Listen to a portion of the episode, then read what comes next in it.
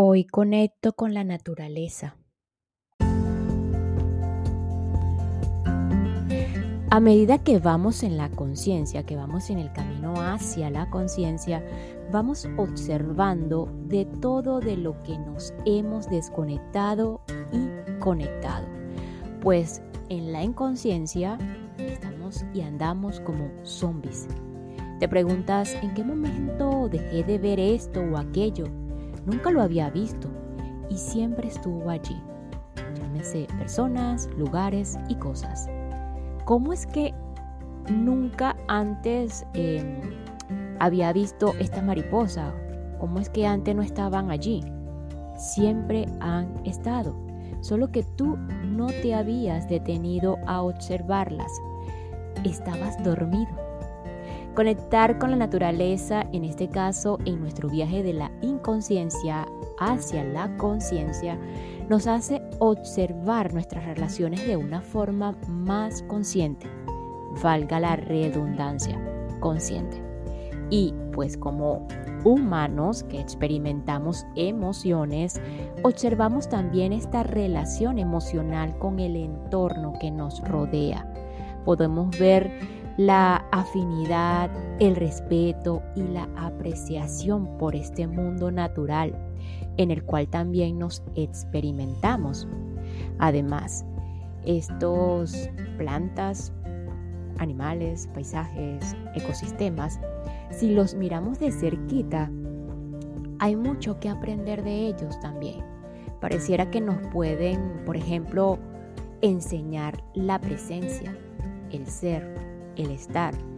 Según estos, no piensan como nosotros, eh, los humanos, solo que solo están, solo son. Y aunque sobreviven también, pues pareciera que también viven y podemos aprender de esto.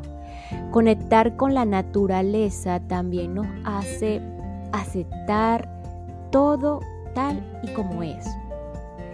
Apreciar la vida en todas sus formas y pues sin duda alguna puede ser una gran práctica o ejercicio para conectar con la paz interna.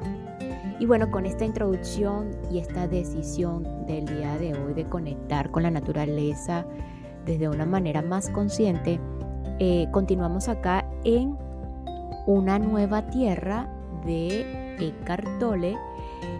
Hoy iniciando el capítulo 4, las la representación de los de personajes, lo que llama las mil caras del ego, el malvado, el víctima, el amante y cómo deshacernos de las definiciones autoimpuestas.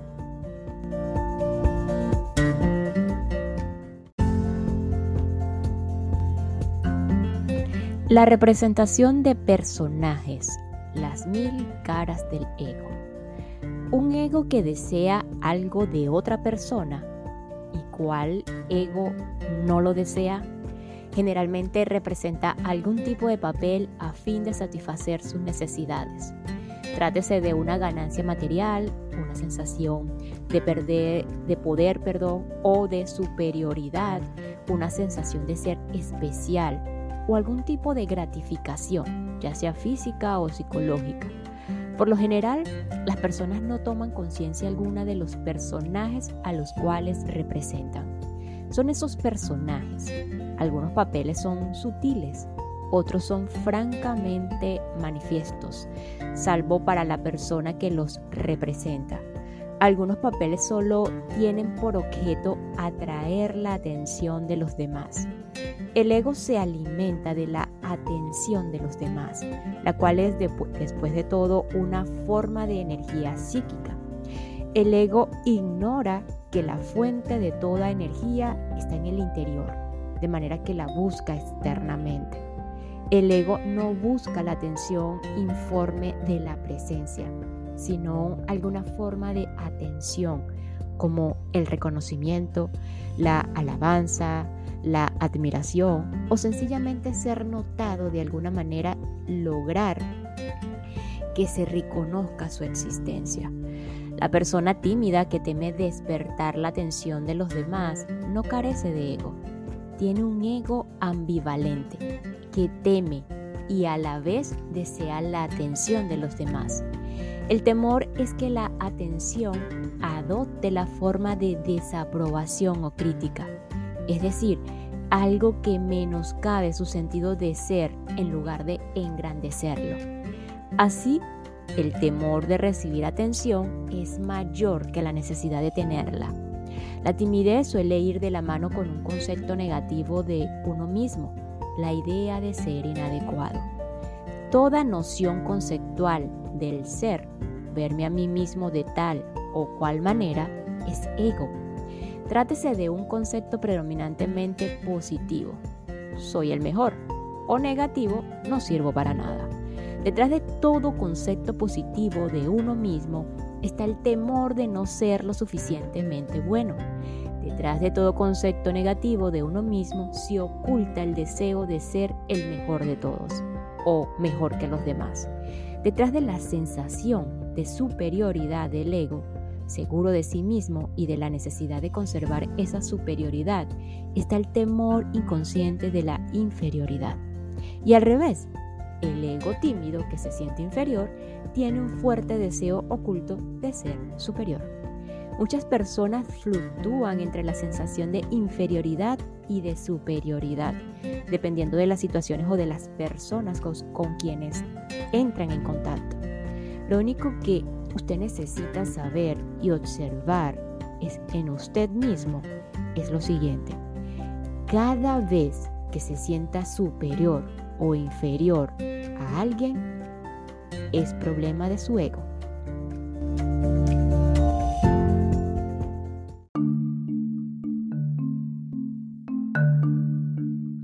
Malvado, víctima, amante. Algunos egos cuando no logran despertar alabanzas y admiración se contentan con otras formas de atención y representan los personajes necesarios para obtenerlas. Si no consiguen atención positiva, podrían buscar la atención negativa, provocando, por ejemplo, una reacción negativa en otra persona. Algunos niños lo hacen, se comportan mal para atraer la atención. La representación de papeles negativos adquiere fuerza especialmente cuando el ego se amplifica a causa de un cuerpo de, del dolor activo. Es decir, por el sufrimiento emocional del pasado, que desea renovarse sintiendo más dolor. Algunos egos cometen crímenes en aras de la fama, buscan atención haciéndose notorios y provocando la condena de los demás. Su súplica parece ser la de por favor, díganme que existo, que no soy insignificante. Esas formas patológicas del ego son solamente versiones más extremas de los egos normales. Uno de los personajes representados con mayor frecuencia es el de la víctima, la cual busca simpatía o la compasión o el interés de los demás por mis problemas, yo y mi historia. La víctima es uno de los componentes de muchos patrones egotistas como renegar, sentirse ofendido, injuriado, etc. Claro está que una vez que nos identificamos con una historia en el cual nos hemos asignado el papel de víctimas, no deseamos que caiga el telón y por tanto, como todos los terapeutas lo saben, el ego no desea poner fin a sus problemas porque son parte de su identidad. Si nadie desea escuchar nuestra triste historia, podemos repetirnosla mentalmente una y otra vez para sentir compasión por nosotros mismos y poseer la identidad de una persona maltratada por la vida, por las demás personas, por el destino y por Dios. Es una forma de dar definición a la imagen que tenemos de nosotros mismos, de ser alguien lo cual es lo único que le interesa al ego. En las primeras etapas de muchas supuestas relaciones románticas, es bastante común que las personas representen personajes con el fin de atraer y retener a quien quiera que el ego perciba ha de ser la persona que, entre comillas, me dará la felicidad, me hará sentir especial y satisfará todas mis necesidades. Dice, me representaré el papel de quien deseas que yo sea y tú desempeñarás el papel de quien yo deseo que seas. Ese es el acuerdo tácito e inconsciente. Sin embargo, representar personajes implica un gran esfuerzo que no se puede mantener indefinidamente, en particular después de que se inicia la vida en común. ¿Qué queda cuando se abandonan los personajes? Infortunadamente, en la mayoría de los casos, no queda todavía la verdadera esencia de ese ser, sino lo que cubre la verdadera esencia. El ego desnudo, privado de sus máscaras, con su cuerpo de dolor y sus frustraciones que ahora se convierten en ira, dirigida principalmente contra el cónyuge o la pareja, por no haber eliminado el miedo subyacente y la carencia, elementos intrínsecos del sentido egotista del ser. En la mayoría de los casos, el llamado enamoramiento es una intensificación de los deseos y las necesidades. Nos volvemos adictos a otra persona o mejor a la imagen que hemos fabricado de ella. No tiene nada que ver con el verdadero amor, el cual no conoce la carencia. El español es el idioma más honesto con respecto a las nociones convencionales del amor. Te quiero significa a la vez te deseo y te amo. Pero esta última expresión en la cual no hay esa ambigüedad rara vez se utiliza, quizás porque el amor verdadero es igualmente escaso.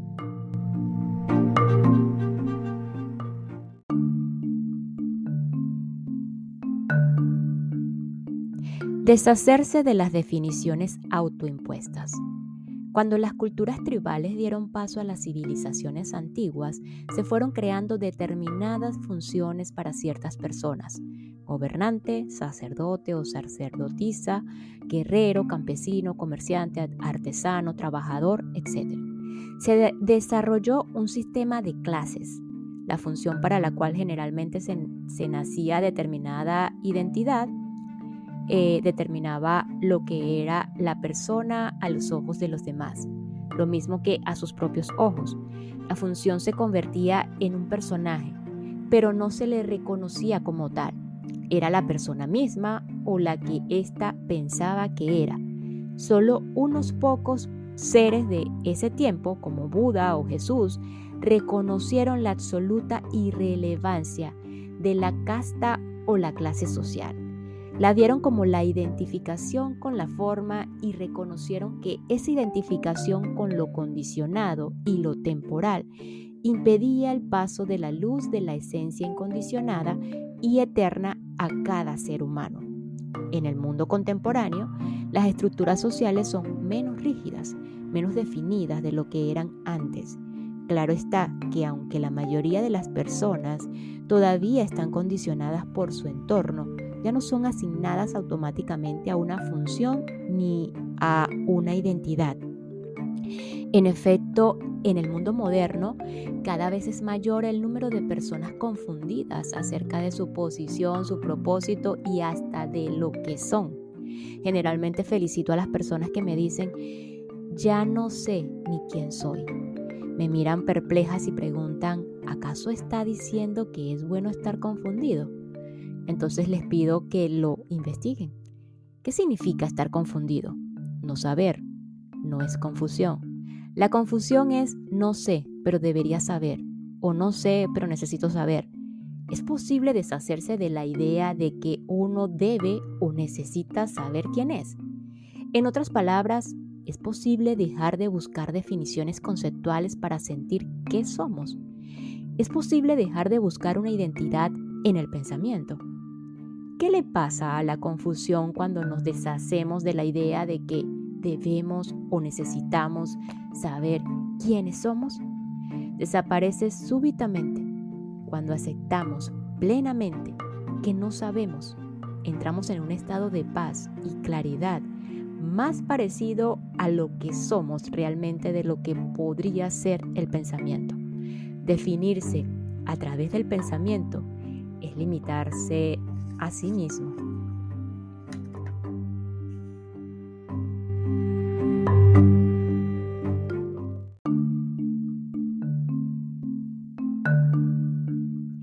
Personajes predeterminados.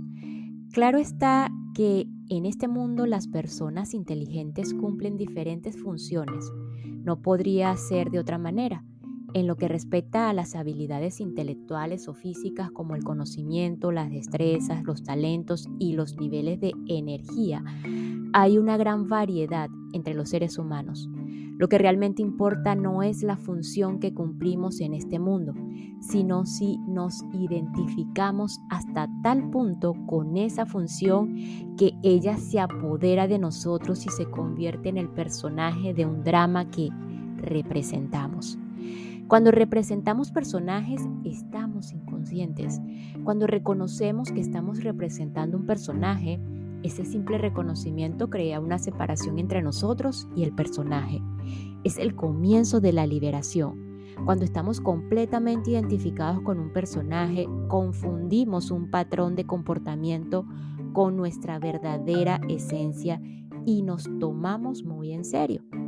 También asignamos inmediatamente otros papeles a los, a los demás para que concuerden con nuestro personaje. Por ejemplo, cuando visitamos a un médico que está completamente identificado con su personaje, no somos para él un ser humano, sino un paciente o un caso. Aunque las estructuras sociales del mundo contemporáneo son menos rígidas que las de las culturas antiguas, todavía hay muchas funciones predeterminadas o papeles con los cuales la gente se identifica fácilmente y que por consiguiente pasan a formar parte del ego. Esto hace que las interacciones humanas pierdan autenticidad, se deshumanicen y sean alienantes. Estos papeles predeterminados pueden generar una cierta sensación cómoda de identidad, pero en últimas nos perdemos en ellos. Las funciones que desempeñan las personas en, las organizaciones jerárquicas como las Fuerzas Armadas, la Iglesia, las entidades gubernamentales o las grandes corporaciones que prestan fácilmente o a convertirse perdón, en identidades. Es imposible que haya interacciones humanas auténticas cuando las personas se diluyen en sus personajes. Podrían decir que algunos de los papeles predeterminados son los arquetipos sociales. Los siguientes serían apenas algunos de ellos. El ama de la casa, de clase media, no, no tan prevaleciente como antes, pero todavía generalizado. El macho valiente, la mujer seductora, el artista inconforme, una persona culta, un papel bastante común en Europa, la persona culta, que hace gala de su conocimiento de la literatura, las bellas artes y la música, de la misma manera que otros podrían alardear de un vestido costoso o un automóvil de lujo. Y está el papel universal del adulto. Cuando representamos, representamos ese papel, nos tomamos muy en serio tanto a la vida como a nosotros mismos. La espontaneidad, la alegría y la despreocupación definitivamente no caracterizan a ese personaje. El movimiento hippie, originado en la, costa occidental de los Estados Unidos en los años 60 y que más adelante se diseminara por todo el mundo occidental, nació del rechazo de muchos jóvenes de los arquetipos sociales los papeles, los patrones predeterminados de comportamiento y también de las estructuras sociales y económicas egotistas. Se rehusaron a representar los papeles que sus padres y la sociedad deseaban imponerles. Es importante señalar cómo el movimiento coincidió con los horrores de la guerra de Vietnam donde murieron más de 50.000 jóvenes estadounidenses y 3 millones de vietnamistas y a través de la cual fue posible ver palpablemente la demencia del sistema y de la mentalidad subyacente. Mientras que en los años 50 la mayoría de los estadounidenses eran extremadamente conformistas, tanto en pensamiento como en conducta. Durante los años 60 millones de personas, o durante esos años 60, perdón, durante los años 60, millones de personas comenzaron a rechazar su identificación con una identidad colectiva conceptual, debido a que pudieron ver claramente la demencia colectiva. El movimiento hippie representó la flexibilización de las estructuras egotistas de la psique humana, las cuales habían sido tan rígidas hasta ese momento. El movimiento como tal se degeneró y desapareció, pero dejó una puerta abierta, y no solamente para quienes formaron parte de él. Eso permitió que la antigua sabiduría y la espiritualidad del Oriente avanzaran hacia el Occidente y desempeñaran un papel fundamental en el despertar de la conciencia global.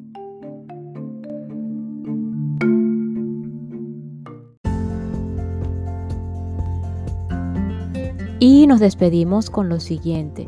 Lo único que usted necesita saber y observar en usted mismo es lo siguiente. Cada vez que te sientas superior o inferior a alguien, es problema de tu ego. Nos escuchamos en el próximo episodio para continuar con este cuarto capítulo de Una nueva tierra, lo que es la representación de personajes, las mil caras del ego. Una herramienta más para ayudarnos a ver claramente lo que somos y lo que no somos. Gracias, gracias, gracias.